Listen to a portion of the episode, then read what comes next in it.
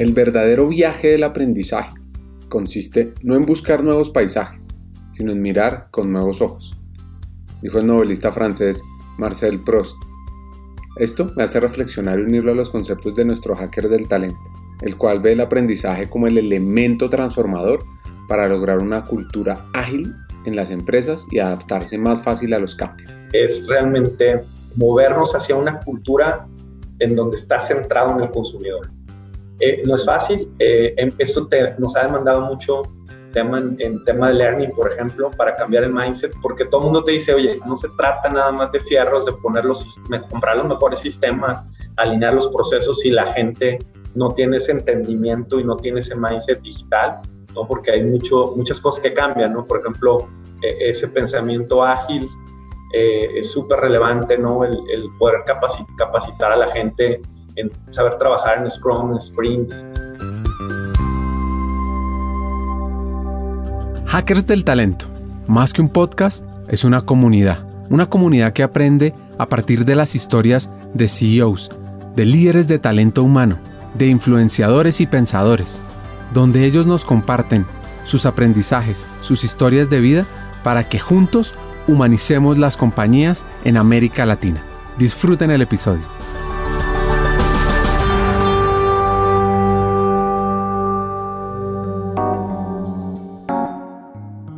Oficialmente conocido como los Estados Unidos Mexicanos, México está conformado por 32 entidades federativas y una de ellas es Nayarit, ubicado en el occidente de México. Su capital es Tepic. De esta ciudad encantadora es nuestro hacker del talento, Manuel Aldrete. Él es el líder de talento humano regional para Whirlpool, para Centroamérica y la región andina.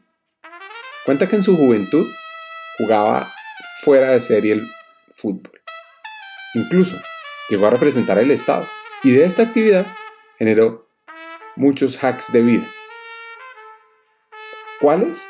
Pues promover el trabajo colaborativo, el liderazgo y sobre todo definir objetivos congruentes. Sí, claro. Mira, eh, Ricardo, yo soy de, un estado de la República se llama Nayarit, está para referencia en el occidente de, de México, que es muy cerca de Guadalajara, de, que creo que es una ciudad más grande, un poco más conocida, ¿no? Referente en México ya es por el tequila, los mariachis y todo eso. Bueno, básicamente el, nacer yo creo en una ciudad mediana, o sea, medio millón de habitantes, te da cierta, yo creo que de, alguna manera te marca. En, mi familia somos eh, otros dos hermanos y yo, somos tres, soy el, el, primogénito. Es una ciudad muy tranquila, cerca de la playa, ¿no? Este, con un estilo de vida un poco más pausado, ¿no? Que estas grandes urbes, no sé, o de repente tenga, tienes la oportunidad de ir a Ciudad de México, Sao Paulo, misma Bogotá, te das cuenta cómo, cómo el tráfico y, la, y, toda esta, pues como todo este ritmo de vida, la cadencia es, frenético, ¿no? Es, es un tema muy complejo y acá yo creo que se vive un poquito diferente y eso te da algunos espacios de calidad de vida, de, de tema de interrelaciones, de construir ciertas relaciones como más, como más cercanas, ¿no? Eh, mi papá es, fue ingeniero civil, él, él falleció hace algún, hace algún tiempo, más de, más de 15 años. Mi mamá pues está viuda y, se quedó a vivir ahí en, Tepic. Eh, y tengo mis dos hermanos, uno vive en Tepic y otro está en Estados Unidos trabajando en la industria automotriz. Y bueno, yo desde, desde muy chico jugué mucho fútbol, este, tuve la, la oportunidad de jugar a más o menos buen nivel, de representar al Estado, jugar en muchos eh, estados de la República creo que eso me marcó porque me enseñó a competir, me enseñó a trabajar en equipo, me enseñó a saber perder, ¿no? Eh, a ser solidario. Todo, todo, esto que te da el deporte, yo creo cuando, cuando lo practicas en un buen nivel, eh, o aunque no sea un buen nivel, o sea, el, tema es eh, lo, que, lo que aprendes más allá de lo físico, ¿no? Yo creo que toda esta parte de, de lo que te enseña para la vida es bien, bien interesante. otra cosa que creo muy relevante en mi, en mi historia de vida es eh, la, lectura. Mi papá me enseñó y nos enseñó a todos a leer desde muy chicos. Y eso creo que te abre muchas puertas, creo que te va marcando en, en, tu vida el tener acceso a esa curiosidad de estar aprendiendo siempre, ¿no? Que creo que te da mucho la lectura, ¿no? Aparte de todos los beneficios que te da en cuanto a imaginación, ¿no? El ser un poco más creativo, el, el pensar diferente y toda esta parte que está demostrado, Ricardo, que conforme más amplias tu, vocabulario, más palabras conoces, tienes acceso a hacer más conexiones y todo, y de alguna manera te genera eh, un mayor entendimiento, te puede ayudar a, tener eh, una mayor profundidad de pensamiento, ¿no? Por ejemplo. Entonces, creo que entre la lectura, el deporte, estudié eh, con 12 años con los maristas, con un tema de mucha disciplina, ¿no? después pasé a, a, estudiar con los jesuitas ya en Guadalajara, que era como la ciudad a la que tenías que ir, porque tenías acceso en aquel tiempo a mejores universidades, universidades de, mejor nivel. Eh, por lo mismo de que eran más grandes. Y bueno, este, estudié administración, me encantó haber estado en el ITESO, que es mi, mi alma mater, ¿no? Como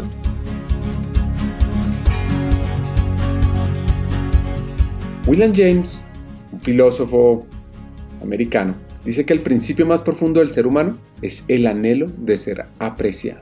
Y este principio marcó desde los primeros años de estudio nuestro hacker. Manuel afirma que siempre estuvo fascinado por las ciencias humanas, por los resultados extraordinarios. Sin embargo, existe una ciencia que va a estar presente en todos los ámbitos de nuestra vida. Mira, me, iba muy bien en, general, en, casi todas, eh, sobre todo en las ciencias sociales. Yo creo que eh, toda la parte de estudio socioeconómico, historia, sociología, todo eso me encantó desde el principio.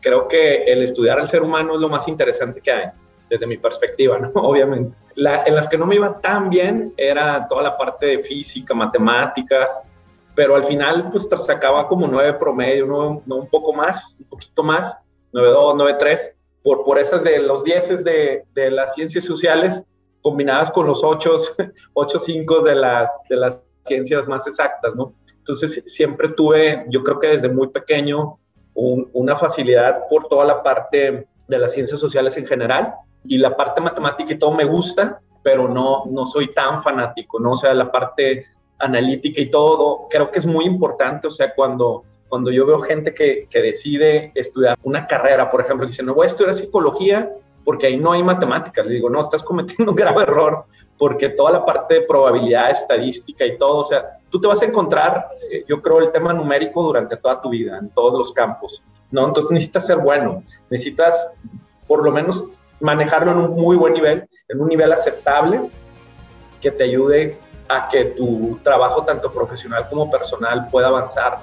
Pero bueno, contestando a tu pregunta, en general, este, siempre fui un buen alumno, digamos de 9 para arriba, con una facilidad para toda la parte humana en general, todo el espectro que cumple la parte de las ciencias que tienen que ver con el ser humano y la otra parte, pues digamos que era un entusiasta que, no sacaba, que no sacaba tantos ciendes, ¿no? Pero, pero me iba bien, me iba bien en general.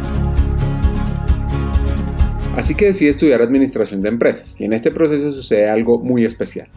Encuentra su vocación, la cual empieza a desarrollar con mucha pasión, a tal punto que ya lleva 26 años trabajando en las áreas de talento humano. Mira, este, no tenía muy claro la verdad qué quería y como que fue algo que, yo lo vi como que era muy genérico, que me iba a permitir en algún momento el tener la posibilidad de dedicarme a varias cosas en el futuro, ¿no? Eh, y así pasó. Yo me di cuenta en el semestre, quinto semestre de la carrera, que eran ocho, que quería estudiar recursos humanos, o sea, que quería dedicarme a todo lo que tiene que ver con, con la parte de recursos humanos y esto, este, incluso intenté cambiarme de carrera y no, y no lo logré. O sea, mantuve todo el tema de, terminé en administración, pero te daban la oportunidad de los últimos, eh, el último año de ir escogiendo ciertas carreras y yo escogí puras que tenían que ver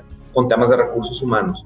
Entonces eso me ayudó muchísimo porque yo pues, desde el 97 más o menos, 96, ya tenía bien claro que mi vocación y a lo que me quería dedicar era a sí estar en una empresa, o sea, para eso había estudiado administración, pero con un alto enfoque en el tema humano. Entonces, prácticamente tuve la, yo creo, el privilegio y, ahora sí que este, la gran virtud, pues más, más que virtud, el gran privilegio de haber descubierto mi vocación a muy temprana edad. O sea, todavía no salía de la carrera, más o menos a los 20 años, Entonces tengo más de 26 años totalmente convencido que recursos humanos es eh, mi vocación o mi llamado hacia. Oigan esta frase, en todo, amar y servir. Se le atribuye a Ignacio de Loyola, fundador de la Compañía de Jesús, más conocido como los jesuitas. Para Manuel era clave ponerla en práctica en el área de talento humano, y esto lo llevaría a desarrollar una mirada estratégica y a ganarse un puesto en la mesa directiva. Siempre hay que servir, servir al talento, servir a la empresa, servir a la sociedad. Sí, tuve un par de maestros buenísimos que, que trabajaban en recursos humanos y que cuando yo vi y que nos platicaban qué hacían, me encantó. Y, y básicamente, bajo una mirada más de jesuita, ¿no? De humanismo, eh, eh, yo vi que ellos buscaban siempre en su organización eh, tener organizaciones más justas, con más, con más por ejemplo, en temas de salario, ¿no? Con más equidad de género, con trabajos dignos, ¿no? Que generan un buen ambiente, este, todo, todo centrado como en, el, como en el ser humano, ¿no? Pero lo podías ver desde una perspectiva de, oye, mejoramiento de la cultura, mejoramiento del talento, el tema del liderazgo, el tema de compensaciones, ¿no? El, el tema de género, o sea, había muchas cosas que desde tu perspectiva o desde la trinchera de recursos humanos, tú podías eh, contribuir de una manera importante a generar una organización, organizaciones más humanas. Eh, en aquel tiempo, todavía yo creo que el eh, recurso humano en los noventas, noventas y medios, no, es, no, era una, no era una función tan posicionada, eh, por lo menos en México. Hacíamos como, como que cosas más, em, más de la periferia, como organizar la revista, el, el tema de, de, la fiesta, ¿no? la revista social, el tema de la fiesta, la fiesta de fin de año, el, el festival infantil como que recursos humanos no se había sentado todavía en la mesa de los adultos de la, de la organización. Y, y esa parte me, me, gustó mucho porque ellos hablaban de cómo dignificar a la función y cómo están los grandes temas de la estrategia de las organizaciones dándole un enfoque humano. Se enamora perdidamente de lo que tiene que ver con talento humano. Empieza a instruirse, a generar sus propias ideas, las cuales los llevan a un fin, hacer del área un socio estratégico que impacte los objetivos del negocio de manera acelerada e incansable? Pues creo que era un muy buen reto. De hecho, yo creo que toda mi vida he estado muy entusiasmado porque eh, creo que ha ido avanzando la función, ¿no? Eh, sin duda en Latinoamérica en general, lo he visto en muchas eh, empresas y en el mundo, ¿no? O sea, y de repente por ahí me conecté mucho, por ejemplo, con, con David Ulrich, ¿no? Que empezó a hablar, ¿no? De recursos humanos champions y cómo los diferentes roles, ¿no? El primer, uno de los primeros libros que escribió y, hablaba como uno de los roles, si, si, recuerdas, Ricardo, era socio estratégico, socio estratégico y bueno, ¿y qué es eso, no? Y bueno, cómo desde iniciativas eh, de recursos humanos podías mover el pipeline o podías mover los resultados del negocio, ¿no? Por ejemplo, tener un esquema de compensación que realmente motivara a la fuerza de ventas, ¿no? Entonces, eso pues fue, yo creo, muy importante para el área, el que empezáramos a hacer cosas que la organización o las, las empresas vieran el impacto que podía tener, por ejemplo, un buen eh, sistema de entrenamiento, ¿no? Y que esto lo midieras y que vieras cómo el efecto de un, de un buen sistema de learning o de training podía tener un efecto realmente impactante en los resultados del negocio. Entonces, más de 20 años, veintitantos años de mi vida los he dedicado a eso y la verdad no me arrepiento. Yo creo que, que ha sido un viaje muy, muy, muy bonito, este, muy gratificante. Desde sus inicios laborales, Manuel sabía que gestionar y desarrollar el talento pues era su pasión. Eso sí, empieza desde lo más operativo del área, conociendo cada proceso e integrando nuevas metodologías para generar valor y crecer profesionalmente? Mira, el primer año, bueno, más bien el último año de la carrera, el primer año que trabajé, todavía no salía, estaba, estaba en mi último año de, de administración de empresas y Kodak en aquel tiempo lanzó un programa eh, como de, pues de jóvenes, de trainees, ¿no? De rookies, ¿no? Que le llaman en algunos, en algunos lugares.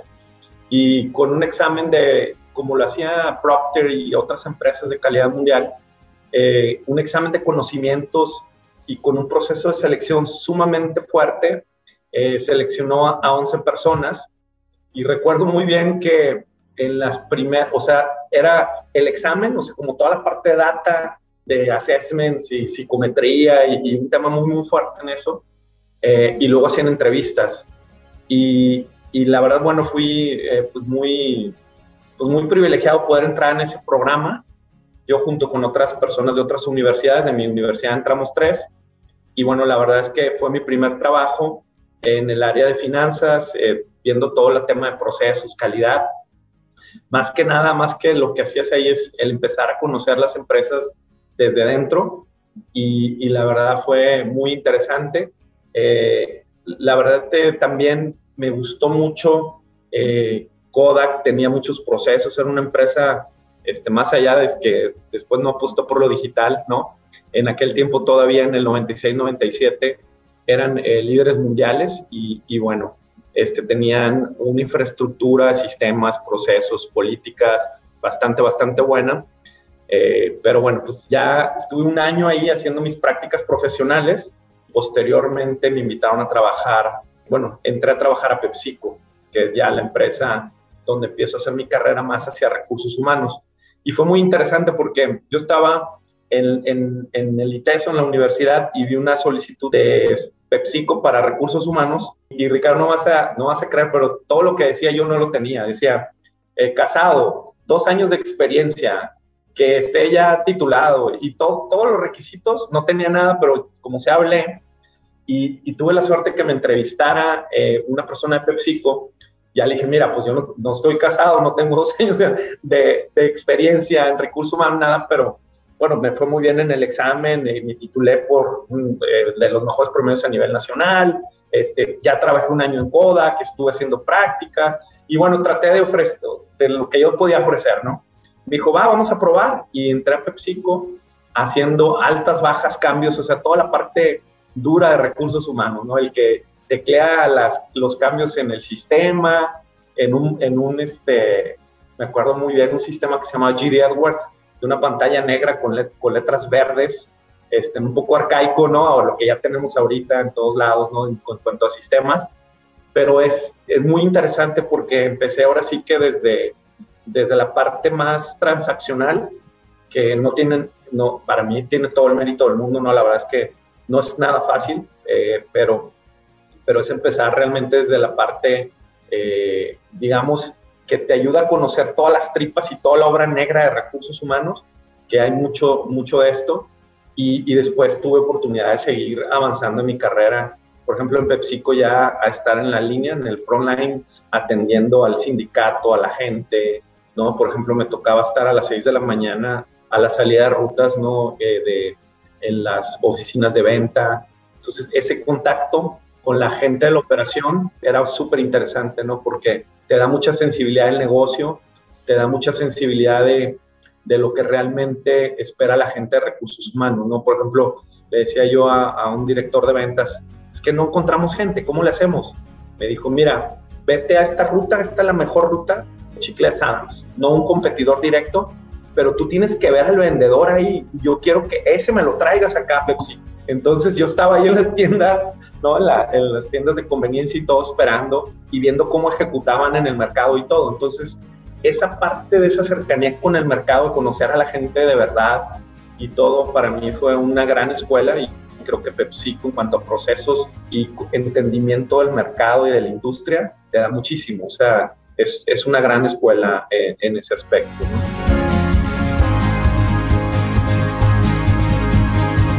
Pues él se encontraba trabajando en PepsiCo Sí, esa empresa donde también tenemos un episodio con Gaby García que es fuera de serie. Bueno, pues estando ahí llega una oferta muy tentadora. Empieza a asumir nuevos retos, a cambiar de posiciones dentro de la nueva organización y a posicionar el área como la facilitadora del crecimiento. En aquel tiempo Cemex era una empresa creciendo de manera espectacular, eh, realmente orgullosamente mexicana, no sé, un poquito me, me dio por esa parte que tenía un esquema de, competencia muy agresivo eh, y que implicaba eso, eh, salarios altos. Entonces yo estaba encantado en PepsiCo, pero la verdad es que Cemex eh, era también una oferta bien interesante para mi carrera y hubo una propuesta económica muy significativa, más un tema de reto, de desafío y de aprendizaje bastante interesante, ¿no? Entonces, viendo todo el paquete de lo que implicaba el tema de, de, aprender, de retarte, de la dinámica misma que tenía la organización, fue muy, muy importante. Y bueno, en aquellos tiempos, pues Cemex compró muchas empresas en Colombia, en, en Venezuela, en, en, muchas partes del mundo, también en Europa, y hubo oportunidad de tener eh, bastante movilidad. O sea, yo estuve siete años y, y estuve en nueve, casi diez posiciones diferentes. Entonces, era una empresa que iba a un ritmo muy acelerado y que te retaba mucho. Había este, era muy demandante, obviamente, por el mismo tema, y eso fue lo que me llamó la atención, la dinámica, el aprendizaje y el desafío que tenía, y, lo agresivo que era en todo su esquema pues, de compensación y de, y de reto. ¿no? O sea, en general, el management de, de Cemex era, desde mi punto de vista, bastante agresivo en el buen sentido.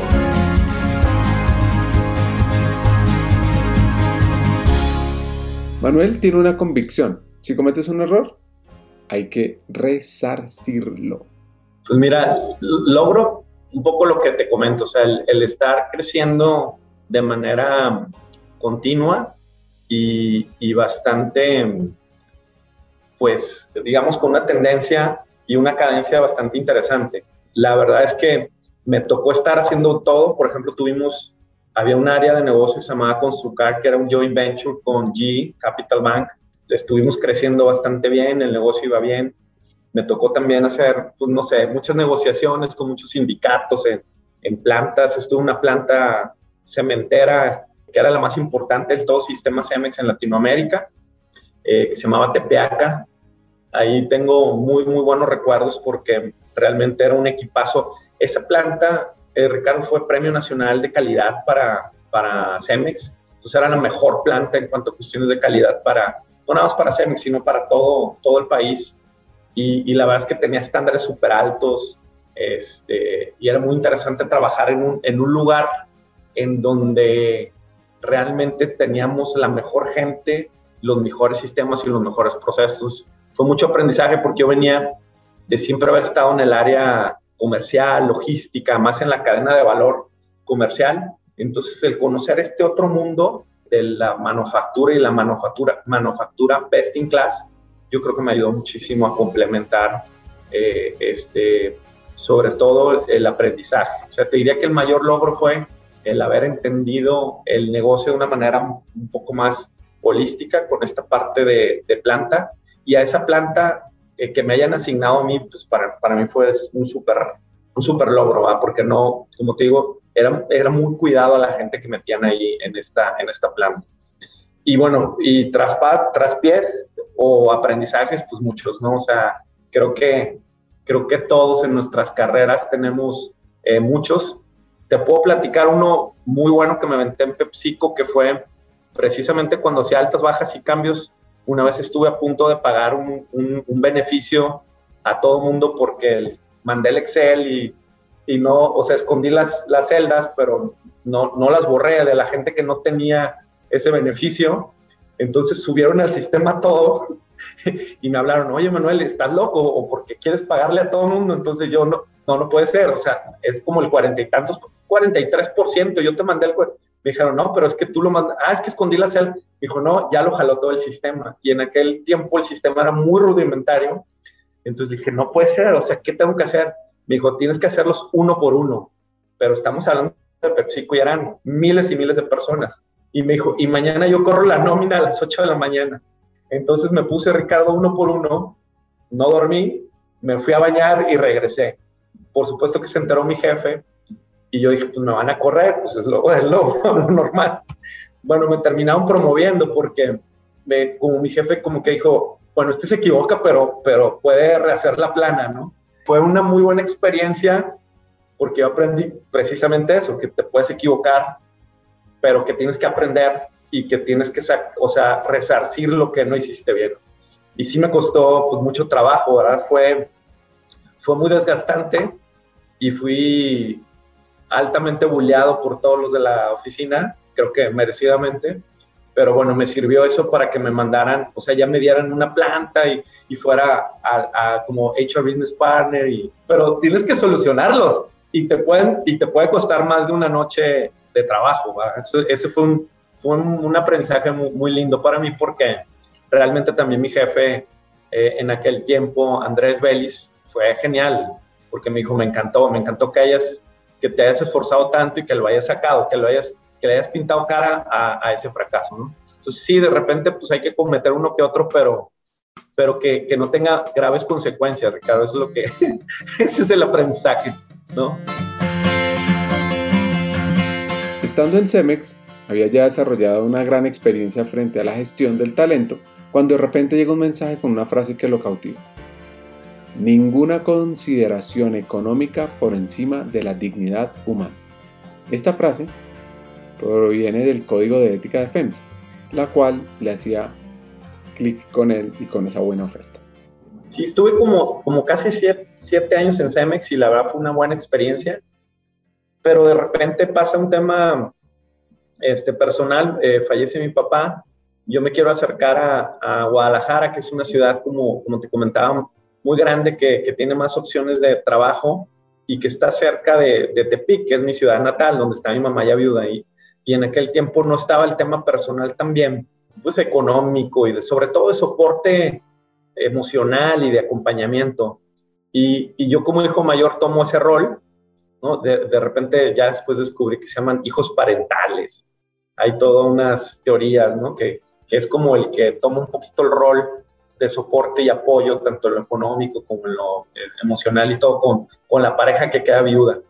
Este, bueno, pero fueron temas ahí que luego estuve investigando para precisamente eso, hacer un poquito mejor el rol y, y estar apoyando a mi mamá. Y, y, la verdad es que en ese tiempo me busca FEMSA, eh, que era todavía en ese tiempo dueña al 100% de cervecería, y me comentan de una oportunidad en Guadalajara, eh, que pues más o menos era lateral, pero, pero sí tenía una mejora en el ingreso, en, en el scope, era más grande, o sea, tenía toda una región, eh, toda la región occidental del país.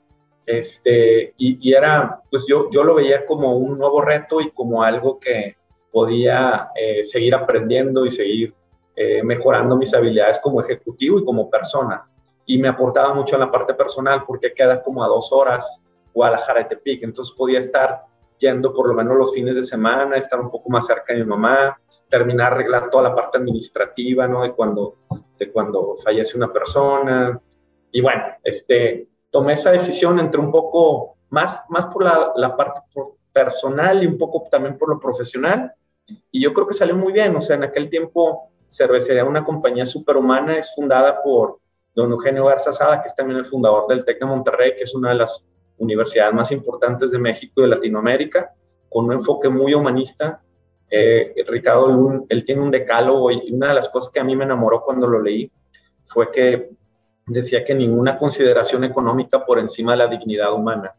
Y yo cuando leí eso dije, yo, yo sí quiero trabajar ahí, O sea, eh, como te decía, toda esta parte de referir el talento eh, con, con, la productividad, con los resultados del, del, negocio, yo creo que van de la mano. O sea, que tú en la medida que tengas gente contenta, enganchada, feliz, productiva, va a ser mucho más eficiente, va a ser, va, va a entregarte más, o sea, te va a dar el, e, esa milla extra, ¿no? Y, te va a dar eh, muchos mejores resultados. Y, creo que eh, el trabajar en empresas que tienen esa mentalidad eh, o tienen ese balance, la verdad es que es donde yo me siento mucho mejor, ¿no? Entonces, fue un súper buen periodo el, de cervecería y, me tocó que a los dos años compra Heineken la compañía, entonces se pone súper interesante porque realmente es otra empresa, o sea, es una empresa de holandeses, ¿no? Este, pues también centenaria, con, con una cultura muy fuerte, con un marketing y un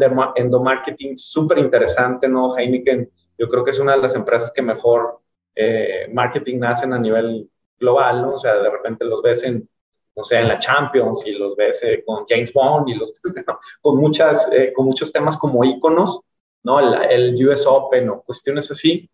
Y, y muy interesante trabajar, la verdad, para, para, para Heineken también y sobre todo el proceso de transición, porque te retan muchos temas de cultura, change management, eh, la parte organizacional, ¿no? ellos traen una idea diferente del negocio y, la verdad es que a todos los que estuvimos ahí creo que fue un periodo muy interesante de cuando se fusionan dos empresas ¿no? con una cultura eh, sumamente robusta. Entonces esos procesos son como una maestría y un doctorado, son realmente eh, procesos bien interesantes desde la perspectiva de recursos humanos y del negocio.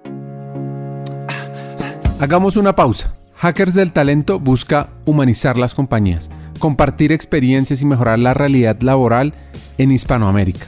Necesitamos de una comunidad, porque solos imposible. Así que tu apoyo es fundamental. ¿Cómo? Compartiendo nuestros episodios por WhatsApp, por las redes sociales, suscribiéndote a nuestras plataformas y comentando.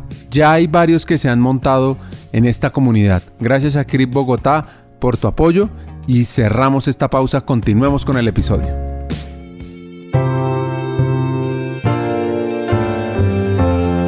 Para el crecimiento personal, es clave tener un líder que te genere retos que te acompañe también a lograrlos. Y esto es lo que hace este hacker con sus equipos, a tal punto que ha logrado que avancen mucho más en las organizaciones. Y esta frase de Henry Kissinger creo que está muy alineada con lo que dice él. La tarea del líder es llevar a la gente desde donde están hasta donde no han estado. Bueno, primero, yo creo que si la perspectiva de una compañía como Heineken era por ejemplo, en la parte comercial fue súper interesante porque ellos estaban mucho más enfocados en la productividad, en sacar la, rentabilidad del negocio.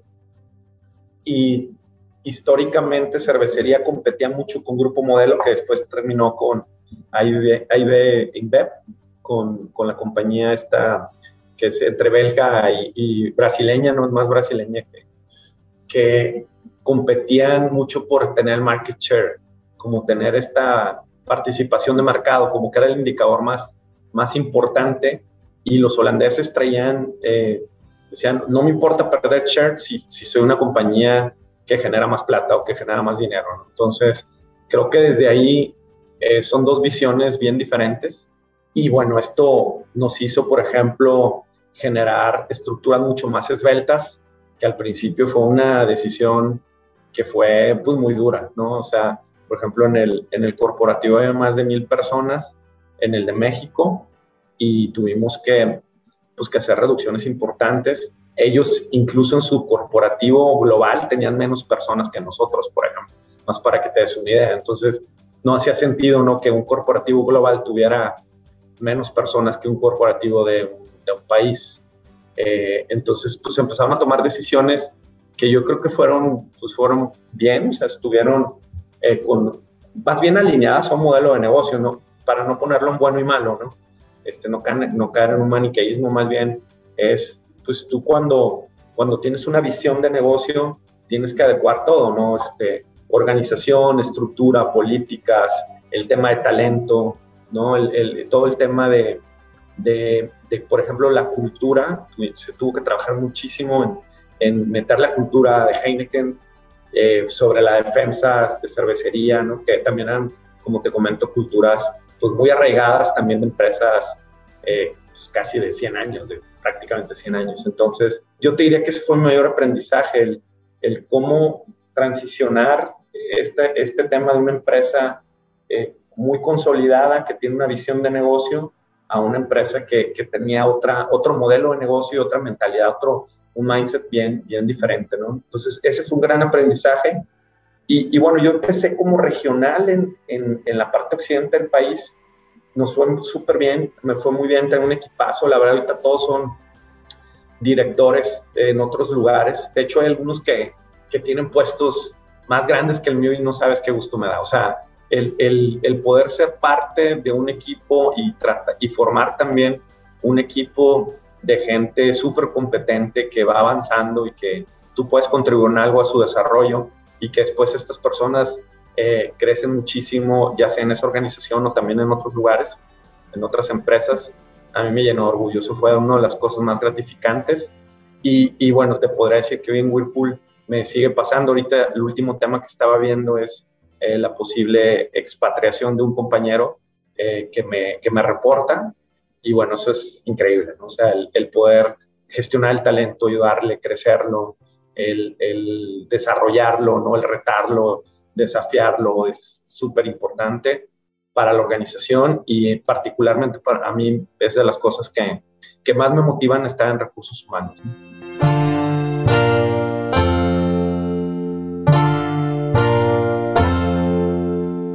Así que llega Whirlpool con un cargo estratégico, siendo cabeza del área para toda la organización en Centroamérica y el área andina. Encuentra un reto, el nuevo paradigma. ¿Cómo cambiar la cultura a un mindset digital? Entendiendo que el centro de esta transformación es lo humano. Creo que es muy importante. Y bueno, acá en, en Heineken era el, HR Business Partner de, pues del, del, área comercial, que era la, la, parte más importante. Como dices, no eran precisamente la cola, pero, pero sí tenía un director y un VP arriba. Entonces, yo pasé a ser cabeza de, de, recursos humanos y eso yo creo que sí te desarrolla otros skills. O sea, sin duda, el estar al frente de una función, yo creo que al final del día aceleró mi crecimiento y me permitió estar como cabeza de función de toda una región en, en, Whirlpool, ¿no? De hecho, así literal, o sea, una vez platicando con mi, con mi jefe, el que me contrató, y le dije, oye, ¿cuál fueron parte de tus criterios para contratarme? Y me dijo que ya habías sido cabeza y que habías estado en, en manufactura y en el área comercial. Venías con la parte muy fuerte de consumo comercial, logística y todo había estado en manufactura y ya habías tenido esa oportunidad de, de estar al frente de la función. Entonces, sí lo recomiendo, la verdad.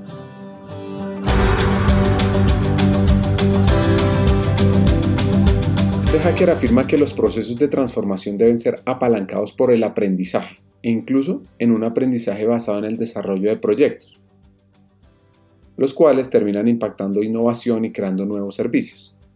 También es importante analizar algo que dice Manuel, y es que los resultados se deben medir y categorizar en el qué y el cómo. Es muy valioso llegar a los objetivos, pero más valioso practicando los valores y exaltando la dignidad humana. Hay muchos, sin duda uno que, creo que le va a sonar muy familiar a, toda tu audiencia es eh, la digitalización, ¿no? Cómo movernos lo más pronto posible a tener eh, una oferta hacia el mercado eh, en, todo el, todo el tema de digitalización, toda la parte de e-commerce, ¿no? los business eh, que tienen que ver con toda la parte de e-business, ¿no? que son súper importantes. Eh, traemos muchas iniciativas, tanto en la parte comercial como en la parte, por ejemplo, de servicio, que es el cómo atender a nuestros clientes en la parte postventa, ¿no? con mantenimiento, con el servicio a sus electrodomésticos. Y estamos haciendo ahí muchas, muchas cosas, Ricardo, respecto a cómo conectarnos de la mejor manera eh, de, una, de una forma digital con todos nuestros consumidores, ¿no? poniendo al, al, cliente o al consumidor final como el de voz, le llamamos el de voz, o sea, como realmente nuestro, nuestro cliente o nuestro jefe, ¿no? Es, es realmente movernos hacia una cultura en donde está centrado en el consumidor. Eh, no es fácil, eh, esto te, nos ha demandado mucho tema en, tema de learning, por ejemplo, para cambiar el mindset, porque todo el mundo te dice, oye, no se, no se toca, no se trata nada más de fierros, de poner los, comprar los mejores sistemas, alinear los procesos y la gente no tiene ese entendimiento y no tiene ese mindset digital, ¿no? Porque hay mucho, muchas cosas que cambian, ¿no? Por ejemplo, e, ese pensamiento ágil eh, es súper relevante, ¿no? El, el poder capacitar a la gente en saber trabajar en Scrum, en sprints, eh, en, esta partida iterando, ¿no? De saber eh, lanzar un proyecto, eh, fallar, hacerlo mejor, ¿no? Y, todo lo que hacen estas empresas nativas digitales, implementarlo en una compañía tan grande y centenaria como Whirlpool, ¿no? Este año estamos cumpliendo 110 años. no es tan fácil, pero, pero creo que hacia allá nos estamos moviendo todos y, y yo creo que el reto, y lo he visto de los dos lados, es algo bien interesante que es cómo nos hacemos una compañía híbrida, es decir, que no perdamos toda esta parte de la estructura y, cosas como procesos y la cultura que, eh, que hemos ganado en estos 110 eh, años, eh, pero que también seamos mucho más digamos que dinámicos en atender las necesidades reales del cliente, ¿no? En ser una compañía que, que funciona eh, realmente pensando en el consumidor final y que alinea tanto el, el mindset y, y ese sentimiento también de sus empleados y sus procesos, políticas y procedimientos y sus sistemas que estén alineados a esta, a esta cultura de, tal forma que seas una compañía híbrida. Y, y, a mí me ha pasado que también las digitales nos han estado robando mucha gente y de repente he platicado con colegas de recursos humanos de, pues, no sé, de Mercado Libre, de Amazon, de, otras compañías, Uber, ¿no? Y que le digo, oye, pero, pero pues, ¿qué traen? O sea, porque me dice, es que nos gusta mucho la estructura que ustedes tienen. O sea, ellos también crecieron tan rápido que de repente tienen los mejores sistemas, por ejemplo, Learning, pero no lo han logrado articular o no lo han logrado coordinar en sus organizaciones. O sea, tienen, tienen necesidad de un poco más de estructura porque ya son, tienen un volumen tan grande que, que, necesitan de alguna manera un poco más de soporte, un poco más de estructura. Es lo que me, lo que me han comentado. Se me hace súper interesante eh, que ambos nos estamos moviendo un poco, nosotros a tratar de ser más ágiles, más, más lean, un poco más, eh, más ligeros de equipaje, por así decirlo, menos burocráticos, ¿no? y ellos también, eh, algunas de esas empresas están buscando tener un poquito más de estructura que les ayude a soportar el crecimiento exponencial que han tenido.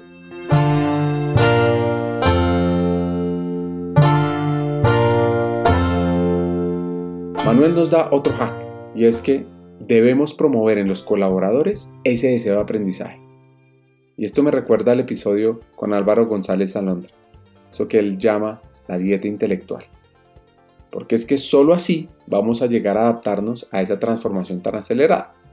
Puesto esto en práctica, en Whirlpool decidieron llevar el aprendizaje a otro nivel, no basado en la necesidad del rol como tal, sino por skills, por habilidades. Es por eso que se puede encontrar biotecnólogos trabajando en el área de mercadeo. Mira, por ejemplo, uno muy importante aquí a fin de año es mapear todos los capabilities que requieren cada una de las áreas funcionales y las áreas del negocio para poder seguir desarrollando nuestra gente eh, de acuerdo no nada más a las necesidades actuales, sino a las necesidades futuras. Entonces traemos un diálogo, por ejemplo, con cada uno de los eh, GMs o, o, responsables de países de funciones como finanzas, eh, direct, D2C, el direct to consumer, la parte, como te decía, de service, la parte comercial, decir, oye, ¿qué necesidades tienes hoy día de aprendizaje, de, de training que, necesitamos desarrollar no nada más el próximo año, sino los próximos tres años. ¿no? Entonces, este mapeo es bien relevante. Hoy día estamos capacitando un montón de mucha gente en, en temas de negocio, de temas digitales. Tenemos algunos, nos hemos acercado a los mejores proveedores de escuelas de negocios digitales, eh, también empresas que, que nos, y, e instituciones, eh, universidades que nos han ayudado mucho en esta parte de learning. Yo creo que muchos de los procesos de transformación pasan por, por la parte del aprendizaje eh, y sobre todo un aprendizaje vivencial, ¿no? o sea, que digamos, armamos eh, experiencias críticas de aprendizaje también que, que, terminan en proyectos, ¿no? en exposición de proyectos. La otra súper importante, aparte de la parte de aprendizaje, Ricardo, es todo el tema de talento, o sea, cómo desarrollamos el talento y cómo también reconocemos que hay áreas en donde necesitamos inyectar talento. Entonces, por ejemplo, no tenemos científicos de datos, ¿no? Los data scientists no, pues no, no tenemos y hemos ido a, a, comprar esos capabilities o ese, ese tipo de talento. Eh, hemos detectado que hay países como Colombia que están muy avanzados en, en, en talento digital, por ejemplo. Este, hay muchas, muchas áreas en donde eh, no tenemos el tiempo para desarrollar y algunas que sí, ¿no? O sea, hay algunas en donde, donde decimos, oye, sí tenemos el tiempo, para llevar a nuestra gente de aquí a acá y cerrar ese gap de lo que necesitamos hacia adelante, pero esto parte evidentemente de un diagnóstico. Estamos trabajando toda la parte de talento, eh, de, de, learning, ¿no? El tema cultural también es un tema bien relevante. Este, estamos metidos en ver cómo, por ejemplo, a, nos, a nuestra fuerza de servicios de mantenimiento de, de, todo el tema, lo uberizamos, o sea, hacemos de alguna manera un, una compañía más flexible, más que sea eh, más acorde a tiempos de demanda muy incierta, no de picos, eh, que nos ha traído mucho el tema del, COVID, ¿no? Es, esta parte de la pandemia ha hecho que nuestra seasonality o la sí, las estaciones o la, la parte del cómo se mueve la demanda y la oferta sea mucho más variable. Entonces creo que a la gente de recursos humanos junto con los, los eh, responsables del negocio nos toca el tener organizaciones que si bien tengan una parte fija, pero que también puedan responder mucho más rápido a las demandas del mercado y a las demandas de los, de los consumidores. Entonces, estamos trabajando mucho en, temas de organización. Eh, la compensación también es clave. Yo creo que yo siempre he creído que el tema de compensación es una gran palanca para mover al negocio y, he estado muy metido siempre en temas de, generar esquemas de compensación variable atractivos y que sean muy redituables para las empresas a las que he trabajado y también para la fuerza comercial. Entonces, eh, hemos, hemos trabajado mucho en eso, en buscar cuáles son los drivers que realmente eh, mueven al negocio, ¿no? Entonces, por ahí buscamos eh, mucho el que recursos humanos realmente tenga un impacto real y directo en, los resultados. Entonces, más o menos es lo que he estado trabajando y la verdad es que tenemos la, la ventaja, este, o te diría, Ricardo, que tengo la ventaja de que en Whirlpool hay un gran equipo de recursos humanos con, con un tema de estabilidad, con grandes líderes que tenemos tanto en la parte de manufactura, tenemos eh, cinco plantas en México, tenemos alrededor de 10.000 personas en esas cinco plantas y, y realmente un, un esquema de mucho trabajo con la comunidad, con, con la parte de los sindicatos, eh, con, las diferentes, con los diferentes stakeholders, ¿no? los gobiernos, las cámaras empresariales. Entonces, eh, Google es una empresa que, que, tiene un gran balance entre el qué y el cómo, que es eh, esta parte de, de sí llegar a los resultados, pero también es muy relevante el cómo llegas a los resultados. Y en base a eso se, se mide nuestro performance. O sea, la parte del desempeño considera el qué y el cómo. Y eso creo que manda un gran mensaje porque de alguna manera te permite eh, mandar el mensaje a, a todos los empleados de que hay que llegar pero sin pisar las flores, ¿no? Me encanta ese, esa analogía que, que hacía por ahí César Luis Menotti, ¿no? De que decía, oye, es que puedes cruzar el jardín sin pisar las flores. Yo, yo creo mucho eso. Yo creo que puedes llegar a los resultados sin, sin este, llevarte de encuentro a, a las flores del jardín, ¿no? O sea, sin pasar por encima de la dignidad humana, sin pasar por encima de la gente. Es mucho de nuestro trabajo como área de recursos humanos.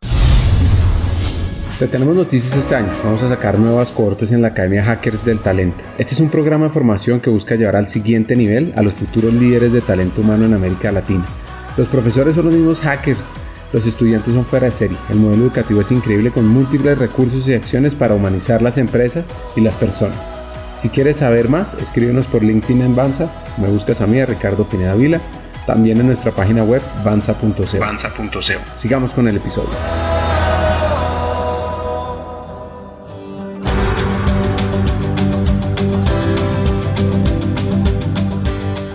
Un mensaje que no se cansa de repetir para conseguir esa habilidad clave en las organizaciones llamada Learning Agility o agilidad del aprendizaje, se debe tener pasión por lo que se hace. Mira, sin, sin duda, eh, todo el, cómo nos ha estado retando el mundo con todo el proceso de, la pandemia ha sido un tema muy, muy retador. Eh, sin duda, esto viene aparejado también de todo el proceso de transformación digital que ha habido y que se ha venido acelerando fuertemente en las empresas. Yo creo que Whirlpool, al igual que muchas de las compañías eh, globales eh, este, y regionales, locales, todas, eh, tuvimos que acelerar todos nuestros procesos de transformación.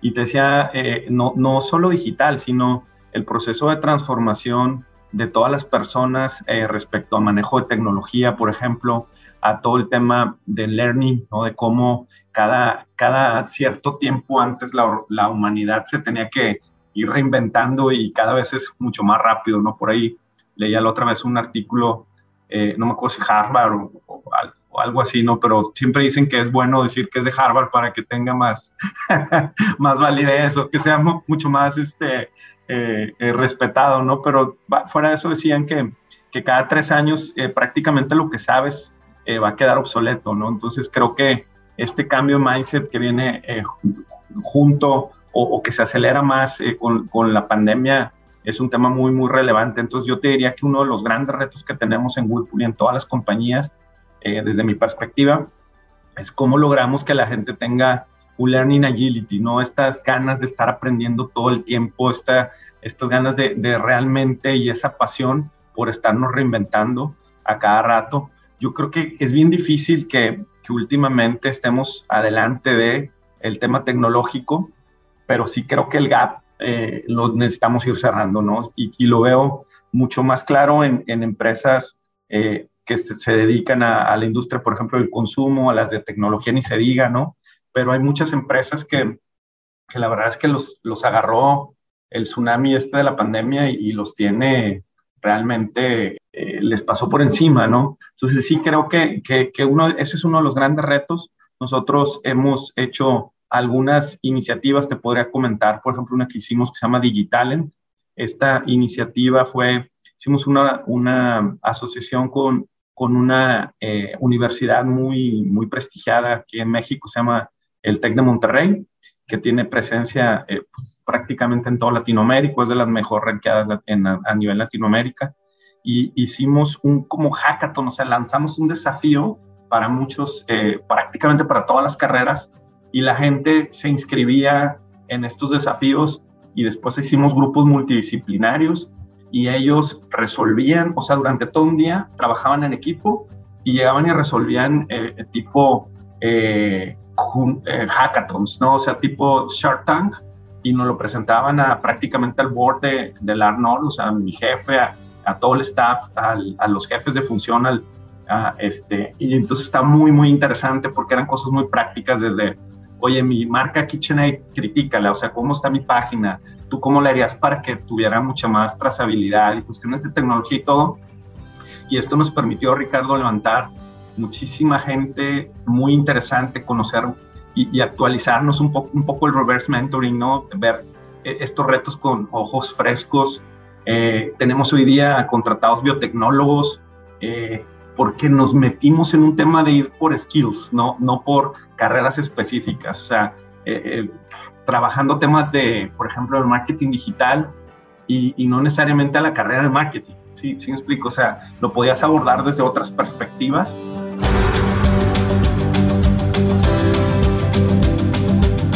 Whirlpool, una empresa estadounidense de más de 110 años que se creó en el estado de Michigan, tiene un reto en el área de talento humano y es cómo desarrollar nuevas habilidades de manera ágil en sus colaboradores, a tal punto que estén más adelante que la misma transformación digital.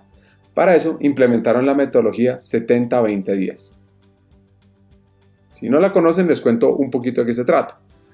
Lo que dice la teoría es que los individuos obtienen el 70% de su conocimiento de las experiencias relacionadas con el trabajo, es decir, en el día a día el 20% de las interacciones con los demás, lo que se llama aprendizaje social, y el 10% de los eventos formativos formales, de cursos, charlas, podcast como este.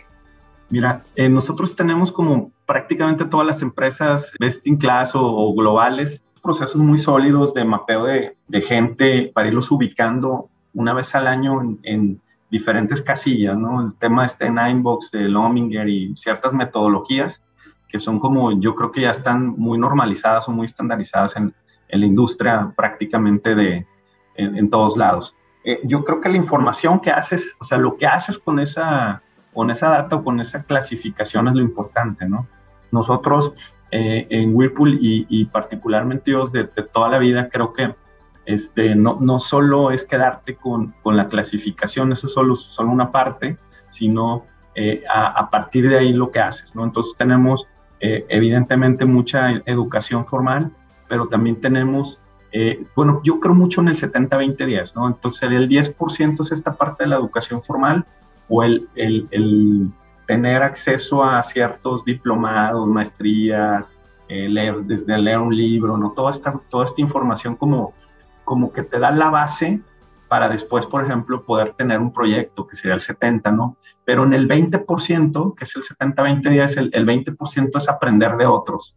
Eh, dicho de otra manera, es el mentoring, el coaching, el sponsorship. Entonces, buscamos que la gente tenga un acompañamiento y tenemos programas de mentoring muy, muy específicos para cierto grupo de hypos, pero luego también tenemos eh, programas de mentoring para todo el mundo. Entonces decimos, oye, tenemos 150 lugares o 200 lugares para mentis y ya y hemos preparado eh, eh, un, buen grupo de mentores. Entonces, no, no lo, lo que hemos buscado es no hacerlo algo elitista, el programa, por ejemplo, este programa, los programas de mentoring, ¿no? Este, que sean mucho más accesibles para, para mucha gente, ¿no? Entonces, muchas veces si no te toca en un año, te toca en el otro. Y así como abrimos la convocatoria, por ejemplo, para, para los mentís, también para mentores, ¿no? De ciertos niveles de, de, la organización, de niveles eh, ejecutivos o niveles gerenciales. Y también ahí la misma gente dice, oye, yo quiero ser mentor. Entonces pasan por un proceso en donde los, les decimos, oye, ¿qué es el mentoring? ¿Qué no es? ¿No? O sea, una formación. Y a partir de ahí este, la verdad es que la gente lo ha tomado súper bien. O sea, llevamos varios años con esto. Tenemos programas para desarrollar también habilidades técnicas, ¿no? Eh, y, esto también, ellos, por ejemplo, lo van rebotando con, con, su, con su mentor o con su coach o con su sponsor, ¿no? Tenemos varios programas para robustecer este 20%. Y el otro, Ricardo, es la asignación de iniciativas, proyectos, eh, por ejemplo, mandarte también a, de short assignment internacionales, ¿no? Por ejemplo, si hay una, una fusión con alguna otra empresa, si estamos viendo el abrir un canal diferente, por ejemplo, en Centroamérica, vamos asignando, hay proyectos de tres, seis meses, de un año, y mandamos a la gente y, la verdad es que nos ha ido súper bien. Yo creo que mucho de las cuestiones, si, tú no logras que, eh, que la gente haga las cosas, este, realmente eh, el aprendizaje y el conocimiento se queda muy etéreo, ¿no? Entonces, eh, eh, es eso más más menos como trabajamos el 70-20-10. Para esto tenemos un montón de, herramientas, ¿no? O sea, sí tenemos muchas, muchas plataformas, muchos sistemas y la verdad es que nos, nos, hemos, nos hemos movido a tener arriba del 80% de, del succession conversion, que es de cada 10 vacantes que tenemos, por lo menos 8 buscamos que sean de talento interno y si el 20% siempre lo dejamos abierto para traer nuevas capacidades, para traer biotecnólogos o para traer gente de data scientists, ¿no? O cuestiones, gente con talentos muy especializados que nosotros también como organización reconocemos que no tenemos, ¿no? Entonces eso yo creo que es bien relevante el tener también como organización la humildad de decir, no lo tengo y no lo alcanzo a desarrollar porque ya no tengo tiempo porque ya va tan rápido o mi competencia o el mismo mercado, la industria ya se movió mucho más rápido. Entonces tener esa humildad y decir, bueno, este 20% es para inyectar talento, eh, entonces buscamos, en resumen es, oye, desarrollar el talento, acelerar cierto tipo de talento eh, es muy específico con alto potencial y o inyectar talento que eh, en capabilities o en habilidades que reconocemos que no tenemos y que no tenemos el tiempo para desarrollarlo y o acelerar. ¿no? Eso sería el resumen.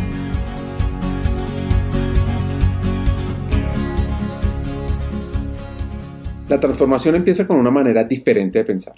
Es algo que ha cautivado a Manuel durante su recorrido profesional y ahora quiere llevar ese mindset a la organización.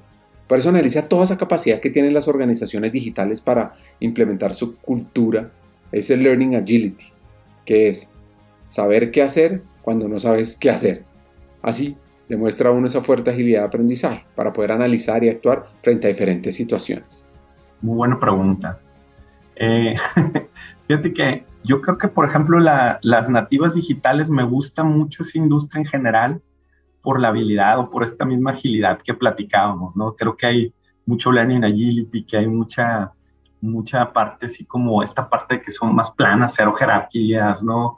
Eh, como mucho más, eh, más livianas, diría, o sea, como que hay un, mi percepción, aunque nunca he trabajado en ninguna de ellas, es que este, por referencias de gente que, que ha ido y ha, y ha vuelto, por cierto, eh, o algunos que se han ido y ya no han regresado, pero que siguen siendo grandes amigos, el, sobre todo la parte esta de, de, la, de menos burocracia, digo, más más iteración, ¿no? De, oye, lanzamos o operamos, o no salió, bueno, pues, ¿qué, ¿qué, más? O cómo lo vamos a perfeccionar. Toda esa parte se me hace muy inspiradora, o sea, como, lo leí incluso en un libro de Pixar que se, llama Creativity Inc., que también ellos hacían mucho eso, ¿no? Y que, decían, oye, ¿por qué hacemos tantos cortos?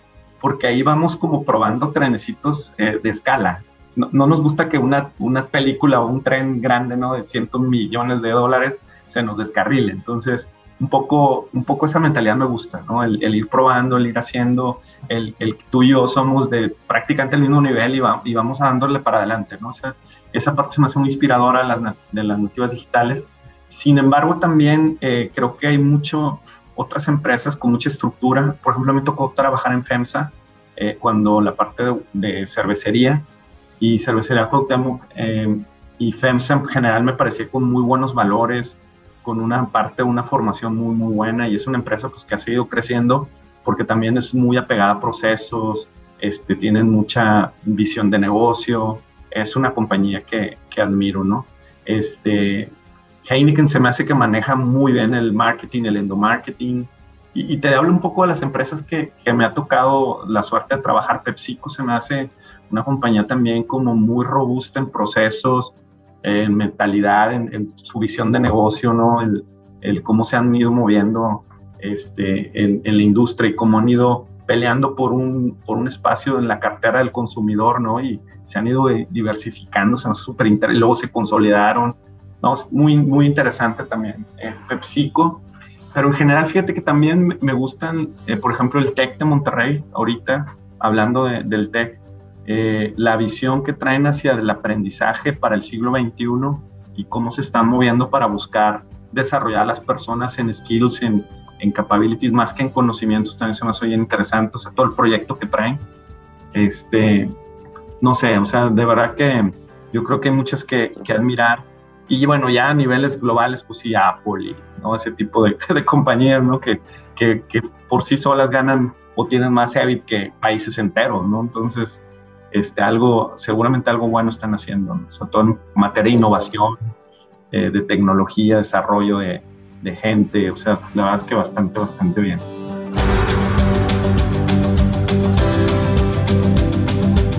El mejor consejo que nos puede dar este hacker es, conócete y sé tú mismo.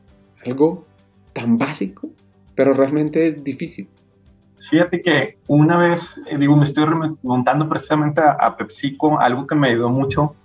Eh, yo admiraba mucho en aquel tiempo a, un director de recursos humanos y mi, y mi jefe era el, pues, el, manager, ¿no? Yo, yo tengo un nivel de jefatura y, y él se dio cuenta que, que, que, lo trataba de imitar bastante. Y, y, me acuerdo que él me dijo, Manuel, es que tú vas a llegar, tú, tú vas a llegar, pero tienes que llegar con lo que tú tienes. Entonces, se me hizo muy bueno el consejo porque, y me marcó bastante, porque esa parte de buscar la autenticidad y el, y el buscar desarrollar lo que tú tienes, ¿no? Tus fortalezas, llevarlas al máximo, buscar, eh, digo, luego evidentemente me lo explicó, ¿no? O sea, cómo puedes llevar y maximizar lo, lo bueno que tienes, eh, tus fortalezas, pero también buscar también cuáles descarriladores tienes y esos tratar de tenerlos muy conscientes y trabajar en ellos, ¿no? Entonces me dijo, eso es llegar con lo que uno tiene, o sea, el ser uno mismo, ser una persona genuina, auténtica, ¿sí? Y, y, esforzado en estar trabajando en, maximizar tus fortalezas y tratar de, minimizar o, o, tener muy consciente tus derailers o tus, tus descarriladores para que estos no te vayan a truncar tu carrera. Entonces, eh, eso me lo, me lo dijo a 21, 22 años y, fue maravilloso porque creo que es muy sabio y a esa edad pues viene bastante bien. Yo creo que cualquier edad viene bien, pero, mientras más joven seas y tengas la oportunidad o el privilegio de, escuchar estos consejos es mejor. Y yo el mejor consejo que doy ahí es un poco más filosófico, este, me, me parece mucho, muy importante el saber que tienes que entrarle mucho a tu viaje interior, o sea, yo, yo he estado trabajando más de 10 años en, en estos derailers o, o, en estos descarriladores que te digo, entonces creo que el, el, el de Sócrates, ¿no? El conócete a ti mismo, trabaja mucho hacia adentro, el, el, trabajar en ti, sobre todo en la parte emocional y mental, este, es una gran palanca y es un gran diferenciador. Eh, y bueno, y en esas he pasado por pues, en eh, budismo zen, este, cuestiones de mindfulness, eh, mentoring, eh, coaching externo, coaching ontológico, o sea, el cómo vas trabajándote tú para poder llegar. ¿Por qué? Porque yo creo que hay mucha gente que tiene la, el potencial y, el, y el talento para llegar y muchas veces no llegan por temas emocionales y o mentales y, y, eso también se debe trabajar. Es como, es como ir al gimnasio, o sea, tú si quieres desarrollar, cualquiera de nosotros si quiere desarrollar su máximo potencial, creo que tiene que tener un balance entre la parte física, emocional y mental eh, para poder llegar al nivel que, que, puede darle al mundo, ¿no? Entonces, y, bueno, muchos autores te dirían, bueno, y el espiritual también, ¿no? Entonces, bien relevante el cómo lograr, partiendo de un conocimiento propio, poder liberar tu máximo potencial.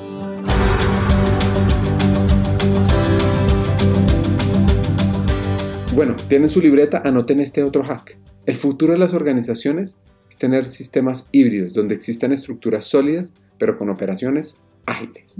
Las empresas estas nativas digitales en busca de ciertos perfiles, por ejemplo, nos ha pasado, te decía mucho en Whirlpool, eh, me quedé pensando en esa, en esa pregunta, Ricardo, y creo que, creo que viene de ambas vías. Y te, decía, o sea, mucho nosotros buscamos esa, esa tendencia a la innovación, a, la búsqueda continua de, de, de, estar generando nuevas ideas eh, desde, una, desde un mindset digital, ¿no? De ágil y todo esto eh, me parece súper relevante y, y, la verdad es que hemos salido al mercado a buscar gente así, pero ellos también eh, por contraparte han estado buscando gente con más estructura, más dominio de procesos, más mentalidad de mejora continua, eh, que, que, han encontrado también en, en, ciertas compañías, no solo como Whirlpool, como muchas eh, compañías. Entonces, yo creo que el camino es un poco hacia, un, hacia esquemas híbridos, desde mi perspectiva. O sea, el, buscar tener compañías que sí tengan cierta estructura, ciertos procesos bien definidos, por ejemplo,